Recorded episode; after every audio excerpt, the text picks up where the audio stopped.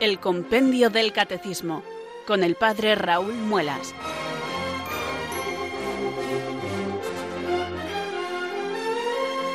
Muy buenas tardes, queridos oyentes de Radio María. Son las 4 a las 3 en Canarias. Aquí comienza una nueva edición del programa El Compendio del Catecismo de la Iglesia Católica. Reciban desde Talavera de la Reina un saludo muy cordial del Padre Raúl Muelas, que un día más les habla desde estos micrófonos de Radio María, la radio de la Virgen, la fuerza de la esperanza. Sed todos bienvenidos.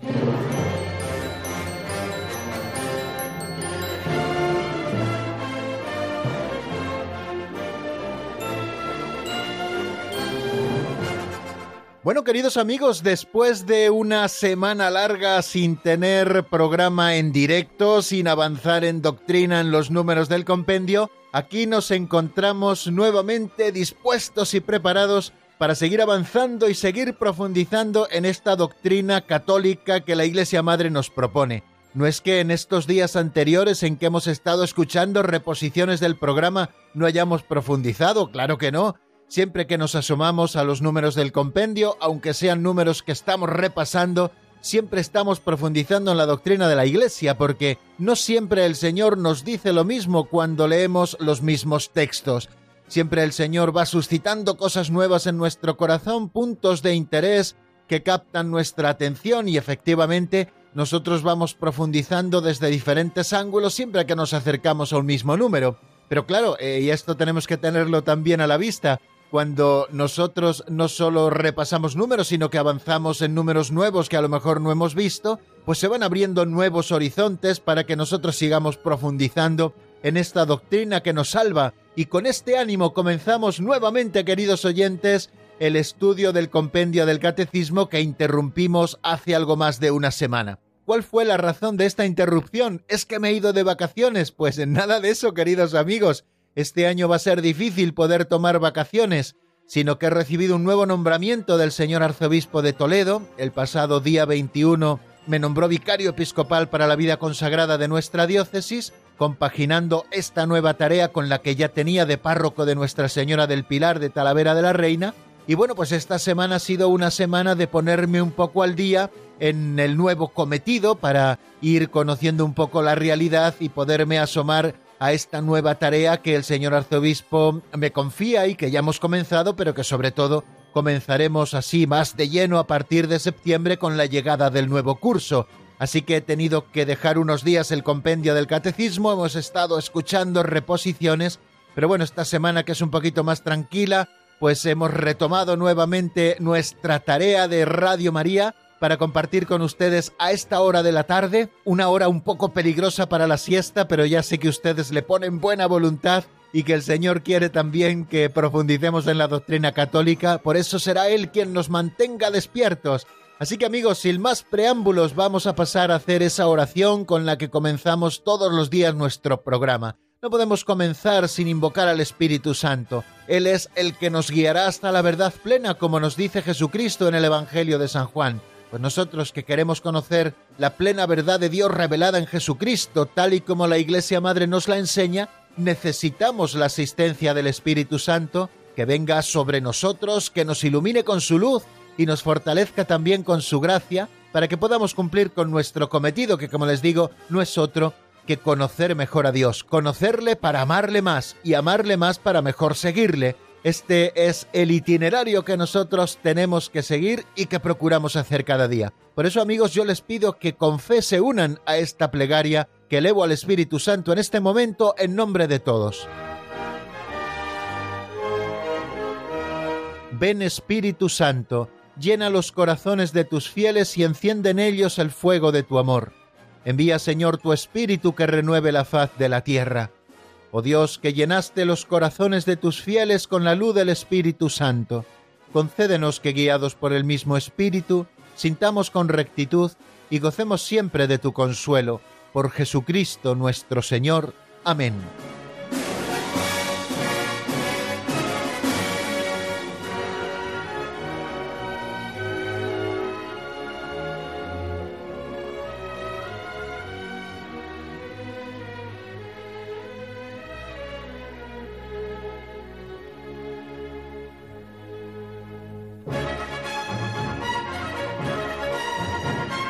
Aunque hayamos estado varios días sin tener nuevos programas, no perdemos las buenas costumbres. Y ya saben que una costumbre buena y provechosa que tenemos en nuestro programa ya forma parte de la escaleta del mismo desde el comienzo, es este segundo momento que titulamos Pinceladas de Sabiduría, cuando abrimos un libro auxiliar así titulado de don Justo López Melús, titulado como les digo Pinceladas de Sabiduría, un libro que contiene pequeños capitulitos cuya lectura nos dura poco más de un minuto, que contienen a su vez fábulas, cuentecillos, narraciones, historietas, que son muy sugerentes por lo que nos cuentan y además nos dan la posibilidad, nos lo ofrecen de una manera muy fácil, de que podamos luego nosotros hacer una reflexión sencilla sobre aquello que escuchamos para sacar conclusiones prácticas en nuestra vida cristiana. Lo llamamos catequesis práctica porque queremos hacer concreta esa doctrina que conocemos en todas las dimensiones de nuestra vida. Y también lo llamamos aperitivo catequético porque es una manera preciosa de abrir el apetito para luego degustar los platos fuertes catequéticos que serán tanto el repaso de los números que vimos en nuestro último programa como el avance de doctrina. Sin más preámbulos, les presento la pincelada de hoy que se titula Feliz con la felicidad de los demás.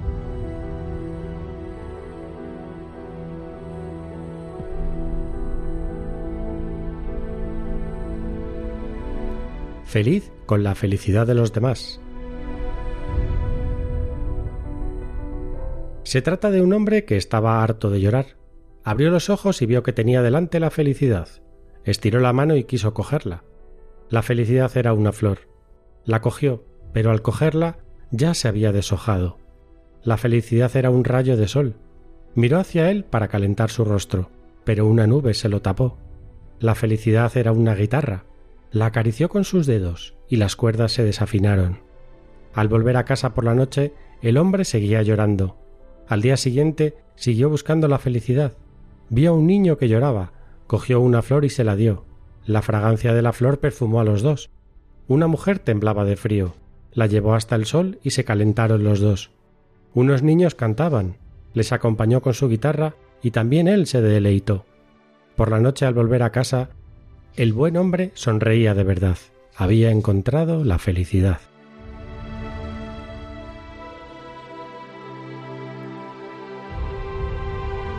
La conclusión que podemos sacar, queridos oyentes, de esta pincelada que acabamos de escuchar es que la felicidad no podemos vivirla solos, sino que tenemos que compartirla. Y cuando la compartimos, entonces se convierte en verdadera felicidad que nos aprovecha.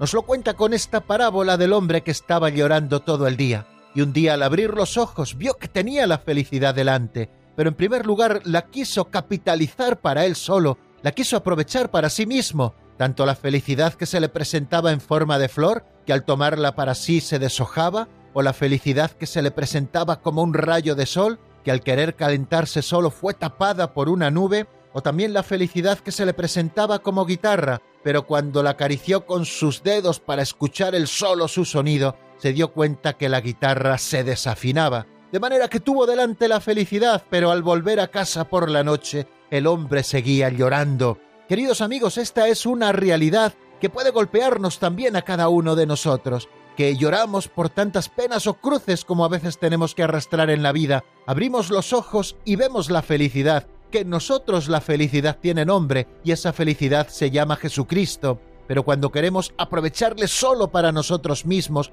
quedárnoslo como un tesoro del que solo nos aprovechamos cada uno de nosotros en particular, esta flor se deshace ese rayo de sol acaba cubierto por una nube o esa guitarra acaba desafinándose. Nos enseña esta pincelada que hemos escuchado que la felicidad para que sea completa ha de ser compartida, queridos amigos, de manera que cuando al día siguiente vio a un niño llorar, este hombre que había estado llorando siempre, tomó una flor, se la regaló y entonces sí se perfumaron los dos con la fragancia de aquella flor. Y también vio una mujer que pasaba frío y la llevó hasta el rayo de luz que ya no se cubrió con una nube y pudieron disfrutar los dos del calorcito que desprendía el sol en medio de tanto frío. Y también vio unos niños que estaban alegres y cantaban y tomó su guitarra en las manos y les acompañó con sus acordes y también entonces él se deleitó. Esa noche cuando volvió a casa ya no volvió llorando, sino que este hombre sonreía de verdad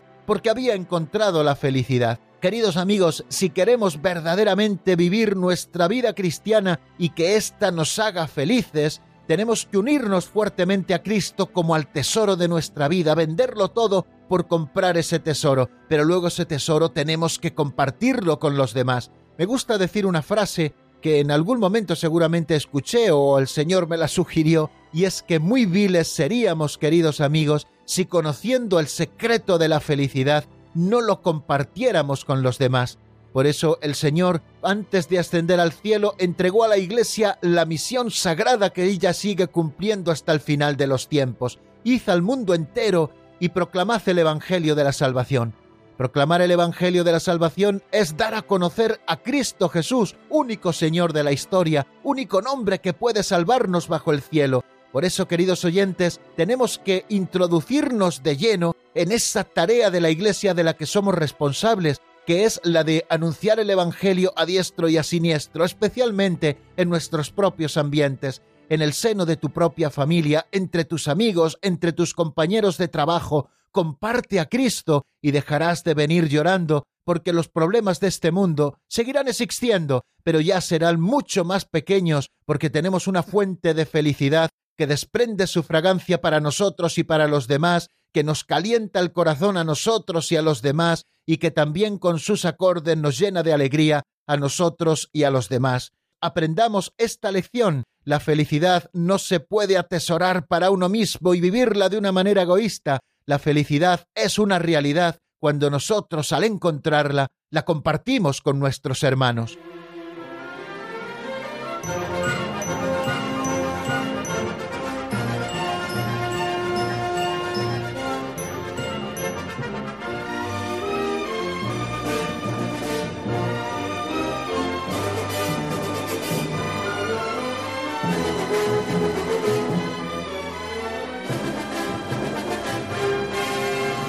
Como hace tanto tiempo que no avanzamos en doctrina y que no hacemos programas nuevos, bueno, tanto tiempo no, hace una semana, pero bueno, es posible que hayamos perdido un poco el hilo o el contexto de donde nos encontramos. Como bien saben, estamos en el capítulo segundo de la sección segunda de la tercera parte del catecismo. Este es el trabalenguas que me gusta decir pero como lo digo de tirón, me hace mucha gracia hacerlo. Bueno, pues tercera parte del catecismo, la vida en Cristo, la vida moral. Segunda sección, el estudio de los mandamientos. Segundo capítulo, la segunda tabla de la ley, donde estudiamos los mandamientos cuarto, quinto, sexto, séptimo, octavo, noveno y décimo. Aquellos mandamientos que nos presentan obligaciones para con el prójimo. Ya hemos estudiado el cuarto mandamiento, honrarás a tu padre y a tu madre. Ya hemos estudiado también el quinto mandamiento, no matarás Hemos estudiado también el sexto mandamiento, no cometerás actos impuros, y estamos ya estudiando el séptimo mandamiento que reza así, no robarás, que declara el séptimo mandamiento, esto ya lo vimos, qué condiciones se requieren para el derecho a la propiedad privada, cuál es la finalidad de la propiedad privada y qué otras cosas prescribe el séptimo mandamiento. Estas cosas ya las estudiamos y ya las repasamos en su momento y no quiero entretenerme mucho porque a partir de ahora en nuestro programa tenemos que intentar avanzar un poquito más cada día porque tenemos que acabar eh, los números del compendio para que cuando comience el nuevo curso sea otro sacerdote el que ya comience también nuevamente la explicación del compendio del catecismo. Así que, sin más preámbulos, queridos amigos, vamos a repasar los últimos dos números a los que estuvimos dedicados en el último programa que tuvimos juntos. Hablábamos del número 507, cuál debe ser el comportamiento del hombre para con los animales. Habíamos hablado de que una de las cosas que prescribe también el séptimo mandamiento es la integridad de la creación mediante el uso prudente y moderado de los recursos minerales, vegetales y animales del universo, con singular atención a las especies amenazadas de extinción. Ya nos apuntaba el séptimo mandamiento, que no solamente nos habla de doctrina social de la Iglesia, sino que también nos habla del cuidado de la casa común, del verdadero ecologismo, de la verdadera ecología, por decirlo de una manera mucho mejor, de la verdadera ecología cristiana que brota del plan de Dios, de manera que hemos sido creados como dueños de la creación, pero no como dueños despóticos o absolutos, sino ejerciendo un dominio de administradores. El Señor tiene un plan sobre la creación y quiere que el hombre lleve adelante ese plan que Dios ha querido, de manera que el hombre no puede hacer lo que quiera con la creación, la ha recibido como un regalo y la tiene que legar a las futuras generaciones también como un legado y si es posible mejorada. Por eso tenemos que comportarnos bien y ya lo iremos viendo, queridos amigos, viviendo una verdadera ecología que brota de nuestro ser cristianos y del plan creador de Dios. Bueno, pues en este ámbito el compendio se pregunta en el 507 cuál debe ser el comportamiento del hombre para con los animales. Y nos dice lo siguiente, el hombre debe tratar a los animales, criaturas de Dios, con benevolencia, evitando tanto el desmedido amor hacia ellos como su utilización indiscriminada, sobre todo en experimentos científicos efectuados al margen de los límites razonables y con inútiles sufrimientos para los animales mismos. Pero como ven, en este número primero se nos dice cómo debemos tratar a los animales que son criaturas de Dios. Los animales han sido creados por Dios y por lo tanto ya merecen todo el respeto como criaturas de Dios que son. Aquí tenemos también el fundamento del respeto que tenemos que tener a la naturaleza, un respeto exquisito, como nos dice el Papa Francisco en esa carta preciosa que nos escribió sobre el cuidado común de nuestra casa que es la tierra. El hombre debe tratar, por tanto, a los animales, que son criaturas de Dios, con benevolencia. Tratar con benevolencia, la palabra benevolencia significa querer bien.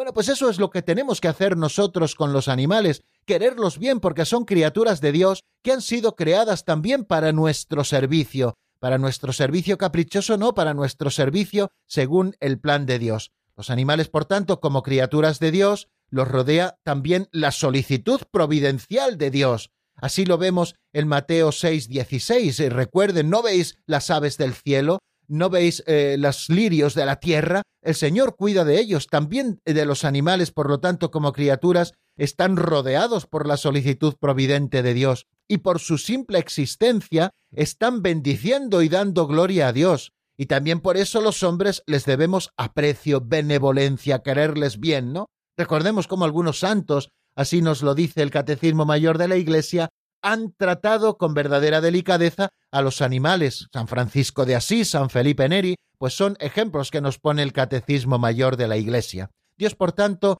confió los animales a la administración del que fue creado por él a su imagen. Dios nos confía a los hombres los animales. Por tanto, es legítimo servirse de los animales para el alimento y para la confección de vestidos se los puede también domesticar para que nos ayuden, para que ayuden al hombre en sus trabajos y en sus ocios, y los experimentos médicos y científicos en animales son prácticas moralmente aceptables si se mantienen en límites razonables y contribuyen a cuidar o a salvar vidas humanas. Pero este número 507 nos habla de que tenemos que evitar dos extremos, dos extremos que son igualmente peligrosos. Por una parte, el desmedido amor hacia ellos, tratando a los animales como si fueran personas humanas, y muchas veces nos encontramos ya esto, que se ha metido un poco también, pues este modo que no sé cómo calificar, ¿no? De tratar a los animales como si fueran verdaderamente personas humanas y hacerles auténticos miembros de la familia, no como si fueran miembros de la familia, porque bien merecen aquellos que nos son fieles y que nos ayudan, que los tratemos con benevolencia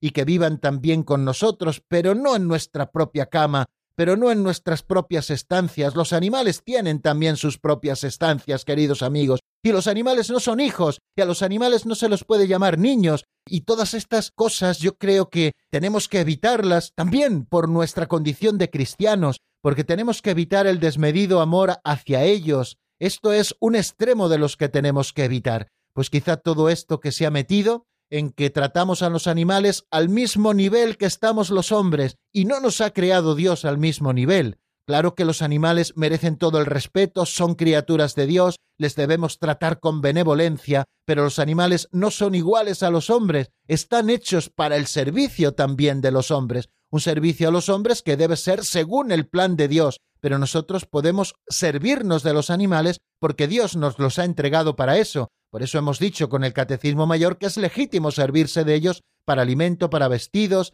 también domesticarlos para que nos ayuden en nuestros trabajos y también utilizarlos en experimentos médicos, no rebasando nunca los límites razonables y siempre y cuando se contribuya a salvar vidas humanas. Y también tenemos que evitar, queridos amigos, como nos dice ese número 507, el otro extremo, porque es contrario a la dignidad humana hacer sufrir inútilmente a los animales y sacrificar sin necesidad sus vidas. Y esto tenemos que evitarlo porque hay un código también con el que tenemos que tratar a los animales como criaturas de Dios. No podemos servirnos de ellos y hacerles sufrir inútilmente. También nos dice el compendio a propósito del primer extremo que teníamos que evitar, que es indigno invertir en ellos sumas que deberían remediar más bien la miseria de los hombres. ¿Se puede amar a los animales? Claro que sí, se les debe amar, pero no se puede desviar hacia ellos el afecto debido únicamente a los seres humanos. Bueno, y también estuvimos asomándonos al número 508, que es de esos números centrales también de los que dedica el compendio al séptimo mandamiento de la ley de Dios, al no robarás, que nos dice que prohíbe el séptimo mandamiento y nos hace quizá un listado de las cosas que está prohibiendo el séptimo mandamiento de la ley de Dios. Nos dice textualmente lo siguiente, el 508. El séptimo mandamiento prohíbe ante todo el robo, que es la usurpación del bien ajeno contra la razonable voluntad de su dueño. Está prohibiendo, en primer lugar, el robo, que es usurpar el bien ajeno contra la razonable voluntad de su dueño. Si su dueño tiene voluntad de legarte algo, de donarte algo, de regalarte algo, evidentemente no está robando, porque el dueño quiere entregarte eso que es suyo y que desde ese momento quiere que te pertenezca a ti. El robo es usurpar el bien ajeno contra la razonable voluntad del dueño. Esto sucede también, esta usurpación del bien ajeno contra la razonable voluntad de su dueño, sucede también cuando se pagan salarios injustos. El dueño de ese salario es el trabajador y se le debe ese salario justo, de manera que cuando un empresario está mermando los salarios injustamente de sus trabajadores o le está pagando salarios manifiestamente injustos, también está robando, está usurpando un bien ajeno contra la razonable voluntad de su dueño que lo necesita para su sostenimiento y que lo necesita también para el sostenimiento de los suyos. También nos dice que se roba cuando se especula haciendo variar artificialmente el valor de los bienes para obtener beneficio en detrimento ajeno, Fijaros, cosas tan sencillas como trucar las básculas para que den más peso y por lo tanto robar al que viene a comprar. En cosas de estas tenemos que saber aterrizar la doctrina, queridos amigos, y la báscula es sagrada y debe pesar lo que debe pasar, ni más ni menos, y no se puede especular tampoco artificialmente con el valor de los bienes porque haya mayor demanda para al final acabar robando al pagano, es decir, al que tiene que pagar. Utilizo esa expresión para hacerle sonreír la expresión pagano como el que tiene que pagar. Bueno, pues eso, cuando alguien especula haciendo variar artificialmente el valor de los bienes, esas burbujas inmobiliarias que se han formado en algunos momentos, subiendo artificialmente el precio de la vivienda, haciendo que las familias tengan que hipotecarse de por vida para poder tener un hogar digno. Bueno, pues todas estas cosas, queridos amigos, todas estas especulaciones que hacen variar artificialmente el valor de los bienes materiales para obtener un beneficio en detrimento ajeno, y también es un robo falsificar cheques, falsificar facturas. Bueno, todo esto tenemos que tenerlo en cuenta. Y sigue diciendo el número 508 que prohíbe además cometer fraudes fiscales o comerciales fraudes fiscales, es decir, no hacer bien nuestras declaraciones de la renta, ocultar cosas, no pagar al fisco. Bueno, todas estas cosas también están prohibidas por el séptimo mandamiento. Nosotros tenemos que ser ciudadanos cumplidores de nuestras obligaciones fiscales. Otra cosa, y Dios pedirá cuenta también de ello, como les decía, es de qué están haciendo las autoridades con los dineros que recauda el fisco, para qué lo están utilizando. Dios también pedirá cuentas de esos, porque a veces ahí también se producen robos. También quien comete fraudes comerciales o quien ocasiona voluntariamente un daño a las propiedades públicas o privadas está atentando contra el séptimo mandamiento. No podemos destruir, queridos amigos, los bienes ajenos, tanto si son públicos como si son privados. Parece que con los bienes privados lo tenemos claro, pero como los bienes públicos lo tenemos claro, son de todos, no son de nadie, al final vemos el vandalismo que en muchas ocasiones se ceba sobre los parques públicos, sobre los bienes públicos. Bueno, pues tenemos que cuidar esto, porque si no estaremos atentando gravemente contra el séptimo mandamiento. Y también el séptimo mandamiento nos dice ese número 508 prohíbe la usura, que es la cobranza de unos intereses desmedidos. Prohíbe también la corrupción, que es apropiarse por el puesto que uno tiene de bienes que no son suyos, y no nos estamos refiriendo únicamente a la corrupción política, que también, sino también esas pequeñas corruptelas que al final pueden convertirse en grandes. yo estoy en un puesto de trabajo en el que tengo acceso a los bolígrafos de la empresa y a partir de entonces ya no compro ningún bolígrafo para mis niños, sino que me llevo los bolígrafos de la empresa para que mis niños los lleven a la escuela. O lo mismo con los cuadernos o con los folios o con las vendas si estoy en un lugar donde hay vendas o con determinados medicamentos. No, queridos amigos, eso es corrupción y al final nos quejamos de la corrupción de los políticos que tienen acceso a grandes cantidades de dinero y por lo tanto a lo mejor algunos pueden robar a manos llenas y sin embargo no estamos viendo nuestras propias corruptelas que tenemos que erradicarlas constantemente.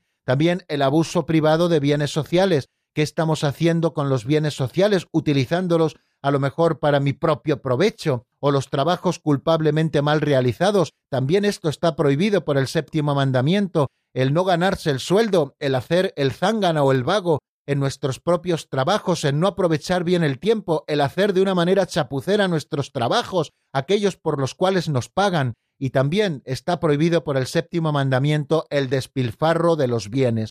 Bueno, pues aquí tenemos un panorama precioso que nos describe el 508 sobre qué prohíbe el séptimo mandamiento de la ley de Dios. Bueno, no vamos a entretenernos mucho más, porque tenemos que seguir avanzando en doctrina, pero ahí tienen, queridos amigos, también los referentes del Catecismo Mayor de la Iglesia por si quieren profundizar un poquito más, sobre todo de la justicia conmutativa.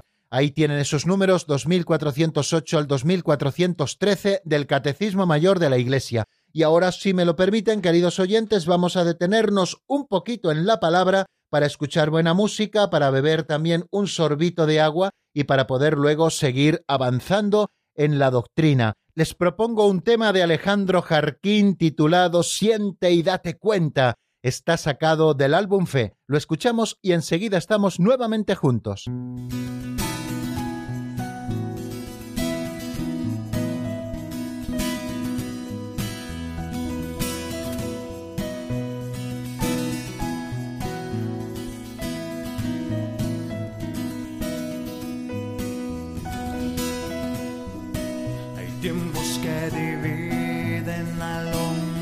Espacios de silencio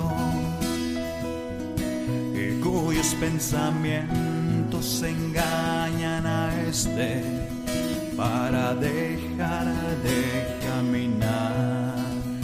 Ah,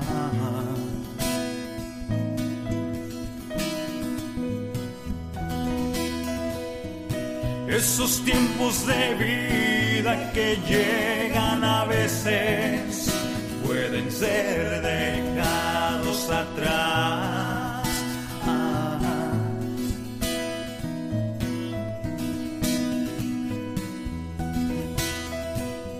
Si esa esperanza se basa en lo que fortalece al espíritu al andar.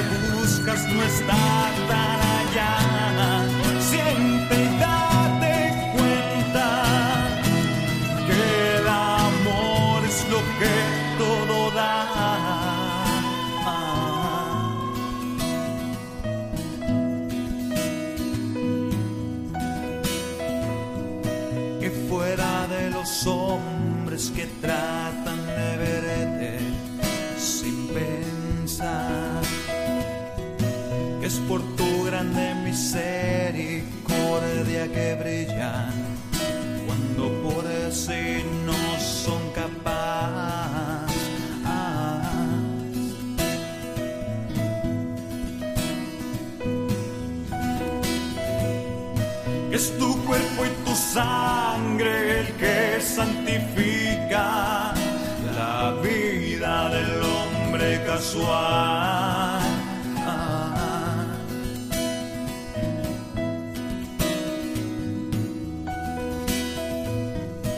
sé que cambien las cosas a moralidades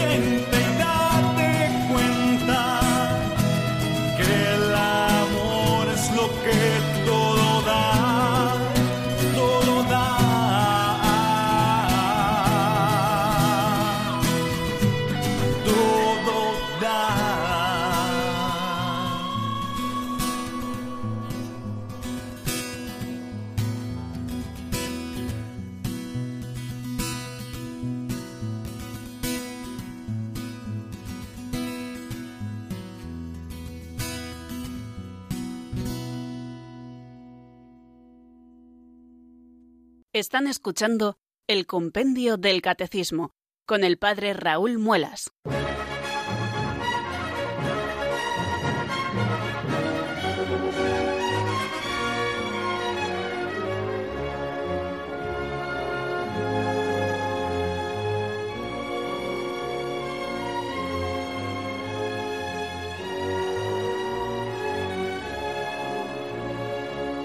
Bien amigos, continuamos aquí en el compendio del Catecismo de la Iglesia Católica en la sintonía de Radio María y como nos indicaba esa locución que acabamos de escuchar, les habla desde Talavera de la Reina el padre Raúl Muelas un día más. Ya saben que todos los días de lunes a viernes en esta franja horaria tenemos una cita aquí en la sintonía de Radio María España para estudiar el compendio del Catecismo de la Iglesia Católica. Nos encontramos estudiando el séptimo mandamiento de la ley de Dios que dice no robarás. Acabamos de repasar eh, los dos últimos números en los que avanzamos en doctrina hace una semana en el último programa que hicimos así en directo. ¿Cuál debe ser el comportamiento del hombre para con los animales? Número 507. ¿Y qué prohíbe el séptimo mandamiento número 508? Lo hemos estado repasando antes de la canción que acabamos de escuchar. Bueno, vamos a seguir avanzando en doctrina con una serie de números dedicados especialmente a la doctrina social de la Iglesia. Ya saben que el séptimo mandamiento también regula lo que es la doctrina social de la Iglesia, que bebe de dos fuentes, especialmente de la ley natural y también de la palabra de Dios, que nos llega a través de dos canales, la Biblia y la Sagrada Tradición. Bueno amigos, pues sin más preámbulo vamos a acercarnos a lo que nos dice el número 509, cuál es el contenido de la doctrina social de la Iglesia. Primero vamos a ver que en estas siglas, doctrina social de la Iglesia, DSI, ¿A qué nos estamos refiriendo? Por cierto, eh, les quiero eh, recomendar desde ahora ya un libro muy importante que hemos citado ya en muchas ocasiones también en el compendio del Catecismo y que ustedes encontrarán en la página web del Vaticano, que es el Compendio de la Doctrina Social de la Iglesia. En ese librito, en ese documento importante, está resumido, compendiado preciosamente todos los principios de la doctrina social de la Iglesia. Bueno, eh, no me entretengo más, vamos a ver qué es lo que nos dice el 509 en la voz de Marta Jara.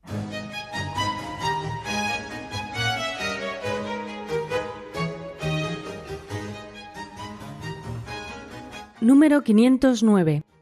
¿Cuál es el contenido de la doctrina social de la Iglesia?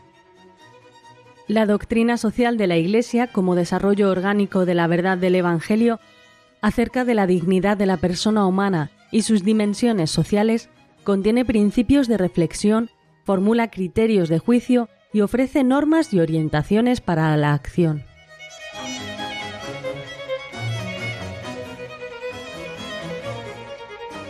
Bien, acabamos de escucharlo, la doctrina social de la Iglesia como desarrollo orgánico de la verdad del Evangelio acerca de la dignidad de la persona humana y sus dimensiones sociales, contiene principios de reflexión, formula criterios de juicio y ofrece normas y orientaciones para la acción. Bueno, pues este es el contenido de la doctrina social de la Iglesia. Principios de reflexión, criterios de juicio y normas y orientaciones para la acción. La doctrina social de la Iglesia podríamos definirla como un conjunto, por tanto, de principios orientados para la relación entre la Iglesia y la sociedad civil.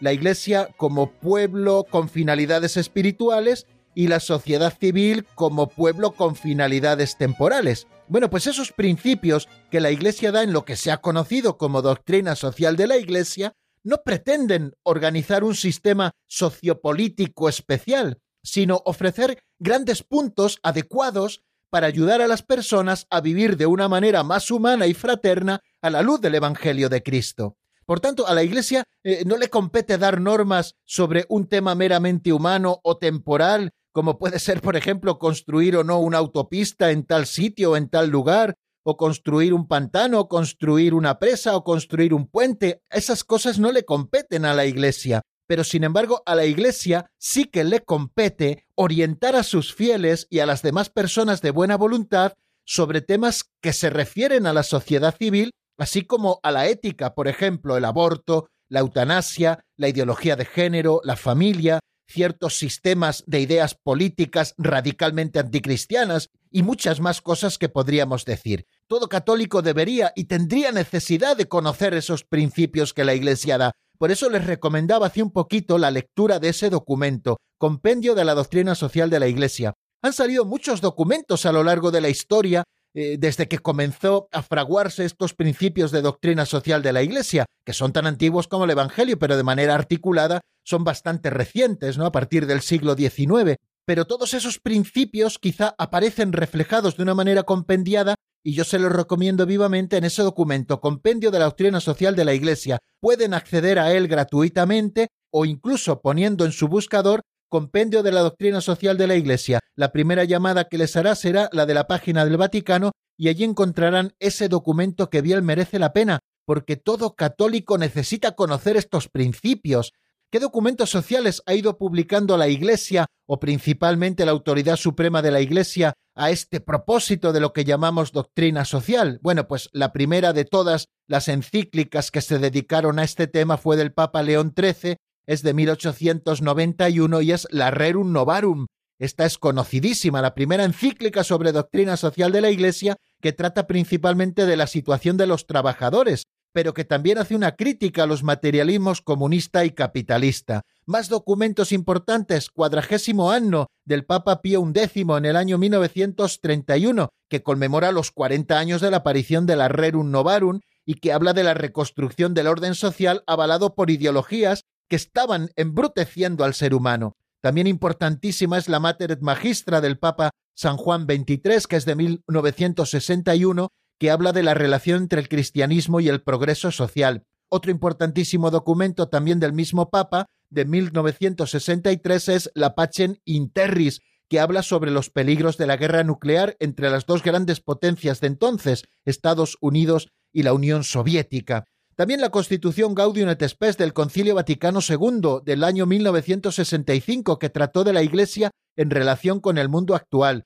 Otro importantísimo de San Pablo VI es la Populorum Progressio del año 1967 sobre el desarrollo de los pueblos. Otro documento importantísimo es la Octogésima Adveniens, también del Papa Pablo VI del año 1971 la labor en Exercen ya de San Juan Pablo II del año 1981 que expone la doctrina católica ante el trabajo del ser humano. Otra importantísima es la solicitud o Rey Socialis también de San Juan Pablo II del año 1987. Otro documento muy importante también del Papa San Juan Pablo II conmemorando el centenario de la aparición de la Rerum Novarum es eh, la encíclica Centesimus Amnus del año 1991, como les digo. Otro documento que no nos puede faltar en esta lista es la Caritas in Veritate del Papa Benedicto XVI del año 2009 que aborda de modo preciso el desarrollo integral del ser humano y finalmente otra encíclica importante del Papa Francisco es la Laudato Si del año 2015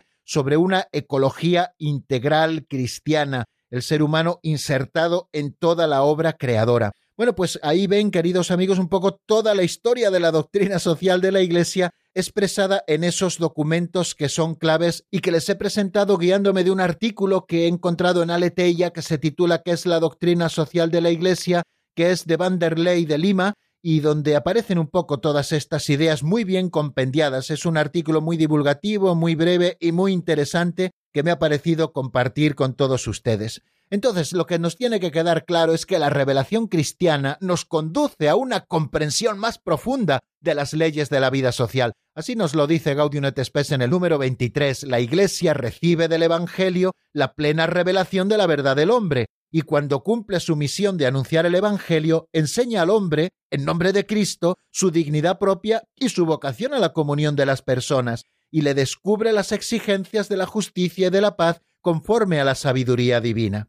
La Iglesia, por tanto, como nos dice el Catecismo Mayor, a quien estoy leyendo en este momento, expresa un juicio moral en materia económica y social cuando lo exigen los derechos fundamentales de la persona o la salvación de las almas. Y esta doctrina social de la Iglesia, de la que hemos empezado a hablar, se desarrolló en el siglo XIX, cuando se produce el encuentro entre el Evangelio y la sociedad industrial moderna, sus nuevas estructuras para producción de bienes de consumo, su nueva concepción de la sociedad, del Estado y de la autoridad, sus nuevas formas de trabajo y de propiedad, y el desarrollo de la doctrina de la Iglesia en materia económica y social da testimonio del valor perenne de la enseñanza de la Iglesia, al mismo tiempo que del sentido verdadero de la tradición siempre viva y activa. Esta idea está recogida en Centésimos Amnus del Papa San Juan Pablo II. La enseñanza social de la Iglesia contiene, por tanto, un cuerpo de doctrina que se articula a medida que la Iglesia interpreta los acontecimientos a lo largo de la historia y lo hace a la luz del conjunto de la palabra revelada por Cristo y con la asistencia del Espíritu Santo.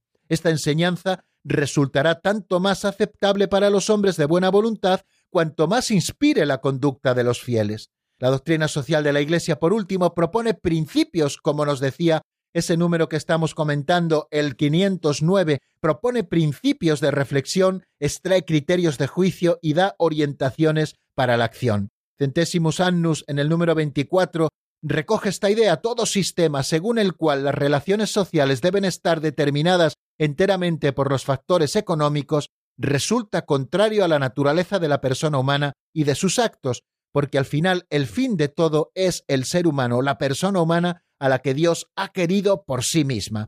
Pues bien amigos, vamos a dejar aquí este número, el número 509, y vamos a dar paso a otro número que viene a completar un poquito alguna cosa que ya hemos dicho. Es el número 510.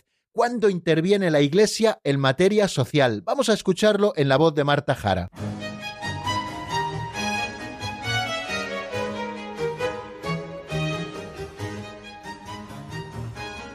Número 510. ¿Cuándo interviene la Iglesia en materia social? La Iglesia interviene emitiendo un juicio moral en materia económica y social cuando lo exigen los derechos fundamentales de las personas, el bien común o la salvación de las almas. Bueno, ya ven de qué manera tan sencilla y el contenido más o menos ya está explicado, por eso no nos vamos a entretener casi nada en este número. ¿Cuándo interviene la Iglesia en materia social? Pues interviene emitiendo un juicio moral en materia económica y social cuando lo exigen los derechos fundamentales de la persona, el bien común o la salvación de las almas. Ya saben que la ley primera de la Iglesia es la salvación de las almas y además que la Iglesia siempre quiere salvaguardar los derechos fundamentales de la persona que tiene una dignidad especialísima porque ha sido creada imagen y semejanza de Dios, porque Dios se ha revelado a la misma, porque Dios nos ha adoptado como hijos a través del bautismo y porque Dios nos llama a una vocación excelsa que es la eterna bienaventuranza. Por eso la Iglesia siempre cuida de los derechos fundamentales de la persona y también del bien común, del bien común entendido como el bien de toda la sociedad al que debe caminar toda sociedad constituida y del que hemos estado hablando, queridos amigos, en números anteriores también a propósito de esto, sobre todo en esos principios de doctrina social de la Iglesia que también estuvimos apuntando en la primera sección de esta tercera parte. Fijaros lo que nos ha dicho Gaudium et Spes en el número 76 y que yo les he recordado hace un momento. La Iglesia expresa un juicio moral en materia económica y social y dice textualmente Gaudium et Spes cuando lo exigen los derechos fundamentales de la persona o la salvación de las almas. Quiere decir que en el orden de la moralidad, la Iglesia ejerce una misión distinta de la que ejercen las autoridades políticas. La autoridad política pues se ocupa de las cosas concretas. La Iglesia se ocupa de los aspectos temporales del bien común a causa de su ordenación al bien supremo, porque el bien común al final debe estar ordenado al bien supremo, que es nuestro fin último en definitiva, y se esfuerza por inspirar las actitudes justas en el uso de los bienes terrenos y en las relaciones socioeconómicas. ¿Por qué la Iglesia se mete en estos temas socioeconómicos? No porque quiera meterse en política para hacer política concreta, que eso ya les corresponde a los políticos. No, no, porque la Iglesia quiere inspirar desde la moral cristiana, guardando el bien común que tiende al supremo bien, que es nuestro último fin, custodiando también la dignidad de la persona humana y sobre todo buscando la salvación de las almas, tiene que expresar en su juicio moral basándose en el Evangelio y basándose también en los principios de la ley natural, debe iluminar con esos principios de la doctrina social esas realidades concretas con las que a veces se encuentra. Por eso la Iglesia interviene en materia social, repito,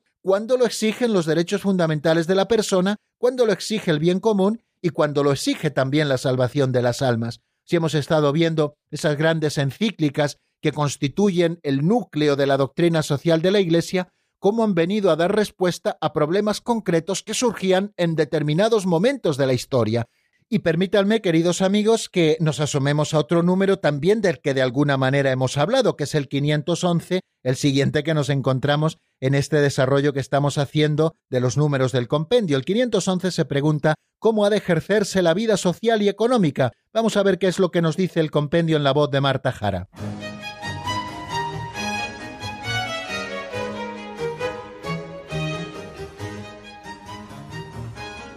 Número 511. ¿Cómo ha de ejercerse la vida social y económica?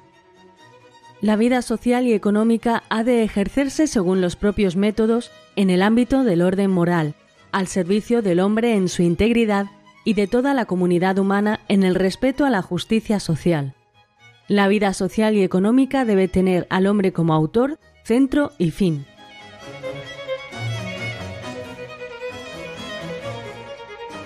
Bien, nos dice muy claramente este número 511 que la vida social y económica ha de ejercerse según los propios métodos, es decir, según los propios métodos de la sociología y también según los propios métodos de la ciencia económica, y esto en el ámbito del orden moral, o sea que todo esto ha de ejercerse teniendo como fundamento unos principios morales que estén al servicio del hombre en su integridad y de toda la comunidad humana, en el respeto a la justicia social la vida social y económica debe tener al hombre como autor, centro y como fin.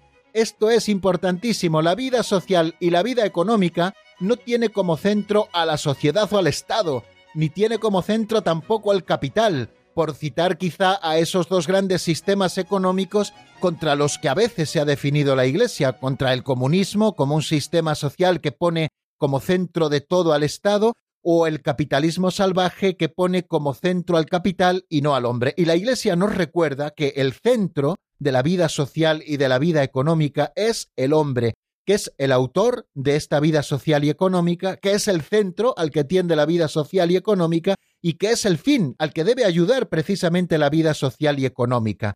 Así nos lo dice también el Catecismo Mayor de la Iglesia en ese número que dedica precisamente a este tema, el 2459. El hombre es el autor, el centro y el fin de toda la vida económica y social. El punto decisivo de la cuestión social estriba en que los bienes creados por Dios para todos lleguen de hecho a todos, según la justicia y con la ayuda de la caridad. Por eso, precisamente la Iglesia ilumina desde el orden moral cómo ha de ejercerse la vida social y económica, que tiene sus propios métodos, porque son ciencias también de aplicación, pero que siempre deben estar en el ámbito moral, del orden moral, al servicio también del hombre en su integridad y de toda la comunidad humana, en el respeto a la justicia social. Bueno, queridos amigos, como ven, muchas cosas podríamos seguir comentando, pero creo que las vamos apuntando, van quedando ahí, tenemos que avanzar. Hoy no vamos a abrir nuestros micrófonos, pero sí que les ofrezco nuestro segundo tema musical de la jornada. Al menos vamos a escuchar unos compases y luego aprovecharemos hasta el final en los minutos que nos queden. Eh, vamos a escuchar un tema de Alfareros titulado El luchador y está sacado del álbum de Bendición en Bendición. Lo escuchamos y enseguida estamos nuevamente juntos.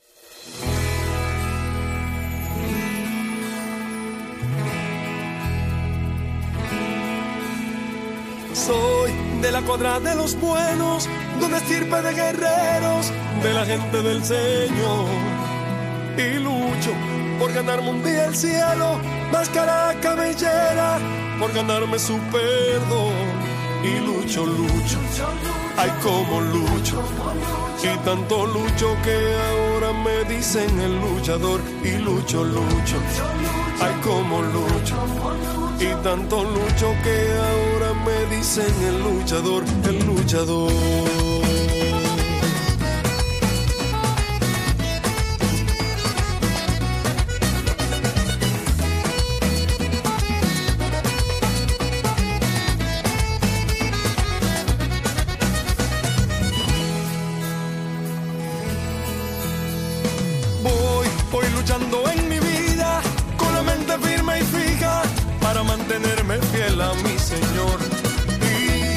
Nada me desanima, aunque hablen, aunque digan, voy en busca de sanar mi corazón y lucho, lucho, ay como lucho, por poder entrar al reino que el Señor me prometió y lucho, lucho, ay como lucho, y tanto lucho que ahora me dicen el luchador, el luchador.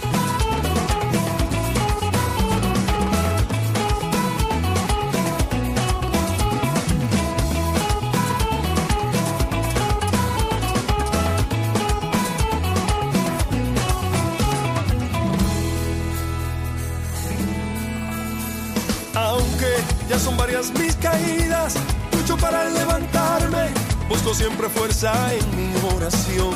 Lucho en contra de tempestades, porque me siento orgulloso de llevar esta misión. Están escuchando el Compendio del Catecismo con el Padre Raúl Muelas.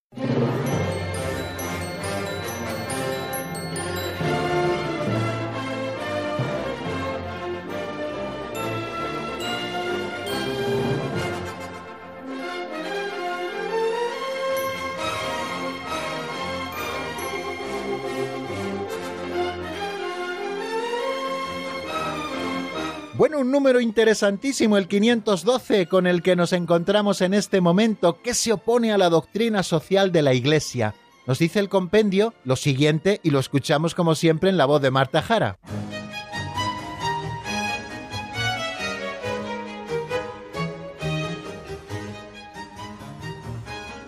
Número 512. ¿Qué se opone a la doctrina social de la Iglesia? Se oponen a la doctrina social de la Iglesia los sistemas económicos y sociales que sacrifican los derechos fundamentales de las personas o que hacen del lucro su regla exclusiva y fin último.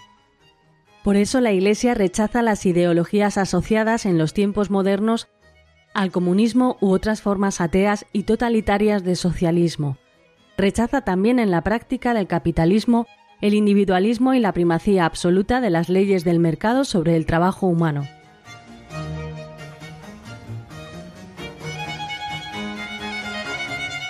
Bien, escuchamos lo que nos dice este número 512, que es interesante y además muy claro. Se oponen a la doctrina social de la Iglesia los sistemas económicos y sociales que sacrifican los derechos fundamentales de las personas o que hacen del lucro su regla exclusiva y su fin último. Por eso la Iglesia rechaza las ideologías asociadas en los tiempos modernos al comunismo u otras formas ateas y totalitarias de socialismo, y rechaza también en la práctica del capitalismo el individualismo y la primacía absoluta de las leyes del mercado sobre el trabajo humano. ¿Y todo esto por qué, queridos amigos? Precisamente por lo que nos decía el número 511, que el hombre es el centro, el autor y el fin de toda la vida económica y social. Y precisamente porque el hombre es el centro, no podemos desviar ese centro hacia otras cosas, ¿no? Y por lo tanto estemos sacrificando los derechos fundamentales de las personas, oponiendo el lucro como regla exclusiva y como fin último de los sistemas económicos. Por eso la Iglesia ha rechazado estas ideologías asociadas en los tiempos modernos al comunismo o a otras formas ateas y totalitarias de socialismo. Lo leo textualmente y rechaza también en la práctica el capitalismo salvaje, según el cual el individualismo y la primacía absoluta de las leyes del mercado están sobre todo el trabajo humano, ¿no? Y eso no es así.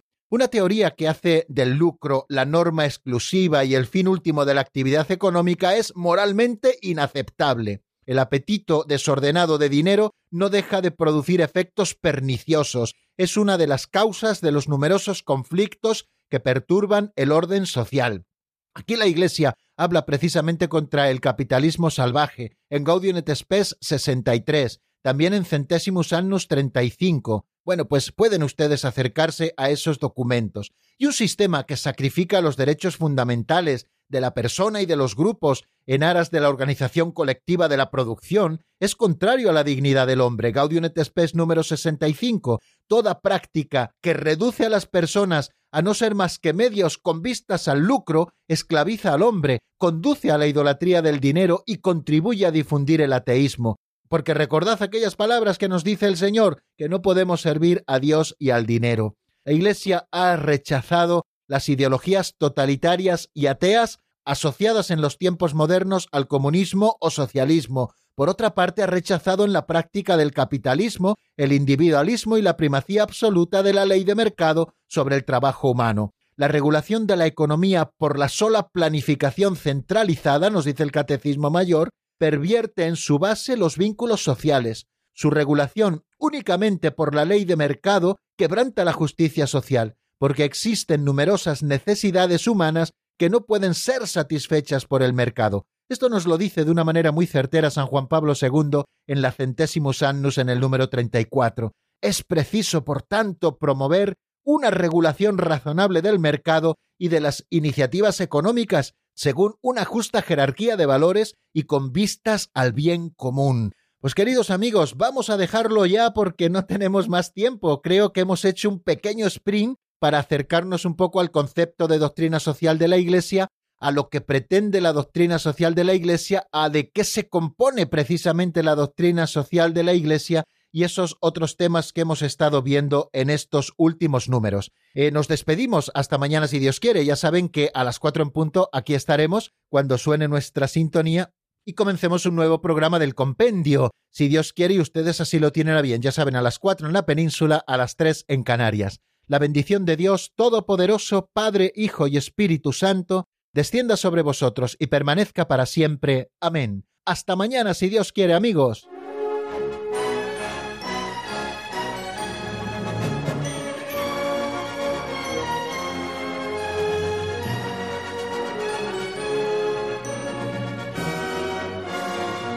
El Compendio del Catecismo con el Padre Raúl Muelas.